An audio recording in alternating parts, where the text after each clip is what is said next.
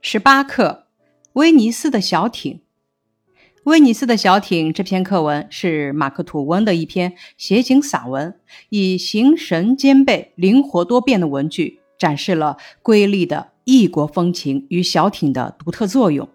课文从我的所见所感入手，首先交代了小艇是威尼斯主要的交通工具，接着详细介绍了小艇独特的构造特点。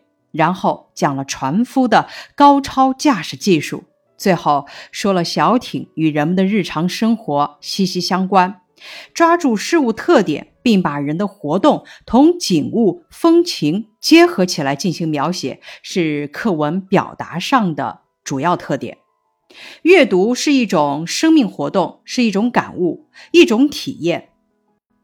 在语文课程标准指出，阅读是学生个性化的行为，不应该以教师的分析来代替学生的阅读实践。因此，咱们在学习中要以阅读学习为主线，通过创设情境、读思画意等手段，使咱们在读中感悟小艇的构造特点，领悟小艇在威尼斯的。独特作用，感受文章的语言美，力图体现以读为本、读中感悟的学习思路，实现工具性与人文性的统一。本课的感悟心语：世界之大，无奇不有。来到水城威尼斯，我们会感受到水上城市带来的温馨和快乐。乘坐小艇畅游河道，我们会由衷的赞美大自然给予我们的恩赐。美丽的风景是需要人人呵护的。威尼斯风景优美，但这美景也需要有人呵护。我们在欣赏各地美景的同时，要养成文明习惯，时时处处保护环境，这样我们才会有健康的生活环境。这篇课文的写法借鉴，抓住事物特点进行描写，事物。都有自己与众不同的地方，这就是特点。描写事物就是要抓住事物的特点来写。这篇课文在描写小艇时，就抓住了小艇长、窄、深的特点，把它比作独木舟；抓住小艇两头向上翘起的特点，把它比作天边的新月；抓住小艇动作轻快灵活的特点，把它比作田沟里的水蛇。这样的描写给人生动、具体、形象的感受，使人很自然的在头脑中形成了小艇的样子。抓住事物的特点进行描写，会把事物写得活灵活现，给人留下深刻的印象。咱们来看这篇课文中的一个范例：半夜，戏院散场了，一大群人拥出来，走上了各自雇好的小艇。簇拥在一起的小艇一会儿就散开了，消失在弯曲的河道中。远处传来一片华笑和告别的声音。水面上渐渐沉寂，只见月亮的影子在水中摇晃。高大的石头建筑耸立在河边，古老的桥梁横在水上，大大小小的船都停泊在码头上。静寂笼罩着这座水上城市，古老的威尼斯又沉沉的入睡了。赏析：白天小艇一出动，威尼斯就充满生机与活力；夜晚小艇一停泊，威尼斯就沉寂安静，像人一样入睡了。本段的前两句是动态描写，写了。半夜，戏院散场时人们的活动情况。最后三句话是静态描写：夜色深沉，小艇静寂，水面沉寂，月影摇晃，古城入睡。多么温馨的画面，多么优美的景象！一动一静，对比鲜明，更衬托出小艇在人们生活中的重要作用。艇动成闹，艇停成静。方法点拨：动态描写和静态描写相结合的方法是将人、事、景的动态和静态有机的结合起来描写的一种手法。在写景状物的文章中，孤立的写动态或者静态，往往不能给人留下深刻的印象，而将动态描写与静态描写相结合起来，以静写动，以动衬静，则会塑造出栩栩如生的艺术形象，使文章生动鲜活，更富有感染力。本课在描写威尼斯夜晚风景的时候，通过船停成静的由动态到静态的描写，不但写出了小艇在威尼斯的重要作用，又写出了威尼斯这座城市夜晚静谧优美的特点。那么，咱们怎样运用动态描写和静态描写相结合的方法来描写景物呢？首先，第一点，咱们要写好事物的静态，在认真观察的基础上，运用生动形象的语言，把事物的特点按照一定的顺序表达出来。需要绘声、绘色、绘形，使人看得见、摸得着、听得到。第二点，要写出事物的变化。生活中有些事物处于变化状态，比如说鸟在飞、鱼在游、云在变等等。有的时候，同一种事物时静时动，如湖水中有时水平如镜，有时波光粼粼；树木有时不摇不动，有时随风摇曳。咱们在描写的时候，只有抓住事物的变化，才能给人身临其境之感。第三点，动静结合，相互衬托。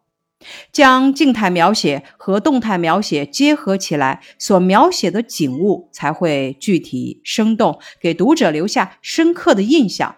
比方说，王维的《山居秋暝》中的“明月松间照，清泉石上流”，前一句写山上的松树，皎洁的月光，月光穿过树叶的缝隙，在林间留下斑驳的影子。给人一种明净清幽的感受，这是通过静态描写来突出山中的静的。后一句写山泉因为雨后水量充足，流势增大，从石上流过，淙淙有声。这就是动态描写，以动衬静，更能反衬出山中的宁静。接下来是几则事例，下面的文字是对水面的静态描写，请大家接着对水面进行动态描写。首先，咱们来听一下静态描写。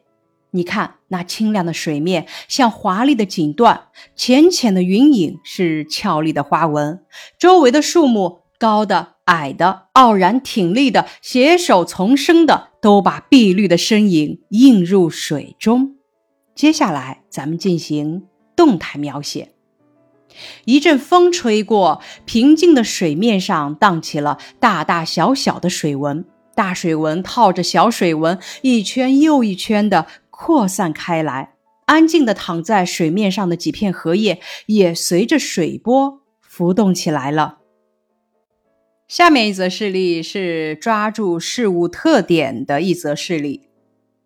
苏州园林里都有假山和池沼，假山的堆叠可以说是一项艺术，而不仅是技术，或者是重峦叠嶂，或者是几座小山配合着竹子花木，全在乎设计者和匠师们生平多阅历，胸中有丘壑，才能使游览者攀登的时候忘却苏州城市，只觉得身在山间。至于池沼，大多引用活水，有些园林池沼宽敞，就把池沼作为全园的中心，其他景物配合着布置。水面假如成河道模样，往往安排桥梁；假如安排两座以上的桥梁，那就一座一个样，绝不雷同。池沼或河道的边沿很少砌齐整的石岸，总是高低曲曲，任其自然。还在那儿布置几块玲珑的石头，或者种些花草，这也是为了取得从各个角度看都成一幅画的效果。下面是知识拓展部分：世界著名国家城市及其雅称：水城，意大利威尼斯；世界雨集，印度希腊彭奇；日光城，中国拉萨；狮城，新加坡；山城，中国重庆；世界音乐之都，奥地利维也纳；圣城，耶路撒冷。接下来，咱们听一下马克吐温的一些名言：一、善良是一种世界通用的语言，它可以使盲人感到聋子闻到。二、原则是偏见的另一个名称。三、一个人最危险的敌人是他自己的口舌。四、坦白是诚实与勇敢的产物。接下来，咱们收听马克吐温与一位夫人的一段对话。有一次，马克吐温与一位夫人对坐，他对她说：“您真漂亮。”夫人高傲的回答：“可惜。”我实在无法同样的赞美你，马克吐温毫不介意的笑笑说：“那没关系，你可以像我一样说句谎话。”从这段对话中，咱们可以发现，这位夫人的回答违背了言语交际中的合作原则。马克吐温的回答得体中还带着幽默。接下来一个题目是阅读短文完成练习。威尼斯是世界上唯一没有汽车的城市。大船、小船、快艇、贡多拉小船等是威尼斯常用的交通工具。乘坐快艇穿行于黄金大运河上，雨后的威尼斯光影摇曳，色彩艳丽。黄金大运河如同北京的长安街，而密如蛛网、四通八达的水道则如同小巷胡同。在威尼斯最有特色的是贡多拉小船，造型奇特，装饰精美，做工精巧，号称水上的奔驰车。据说贡多拉船夫都是世代相传的，不仅收入高，还是当地极受尊敬的职业。坐在小船上，穿行在威尼斯狭窄的水道中，可以近距离接触到两岸建筑，可以触摸刻画了岁月的。斑驳墙壁可以欣赏到船夫们优雅的划船姿势。当船夫高兴时，还可以听到他们亮出洪亮的嗓音，唱出一段意大利风情歌剧。以上片段节选自《旅游纵览》二零一九年第十期。接下来咱们看第一题，请大家结合课文《威尼斯的小艇》以及这篇短文续写句子。这则短文写的是威尼斯是世界上唯一没有汽车的城市。大船、小船、快艇、贡多拉小船等是威尼斯常用的交通工具。重点介绍了威尼斯最有特色的交通工具——贡多拉小船。这种造型奇特、装饰精美、做工精巧，号称水上的奔驰车。接下来咱们要写的这一题，考察的是咱们续写句子的能力。咱们结合课文《威尼斯的小艇》以及这篇短文来完成接下来的续写句子。坐在小船上，穿行在威尼斯狭窄的水道中，可以近距离接触到两岸建筑，可以触摸刻画了岁月的斑驳墙壁，可以欣赏到船夫们优雅的。划船姿势还可以。下面请大家完成续写。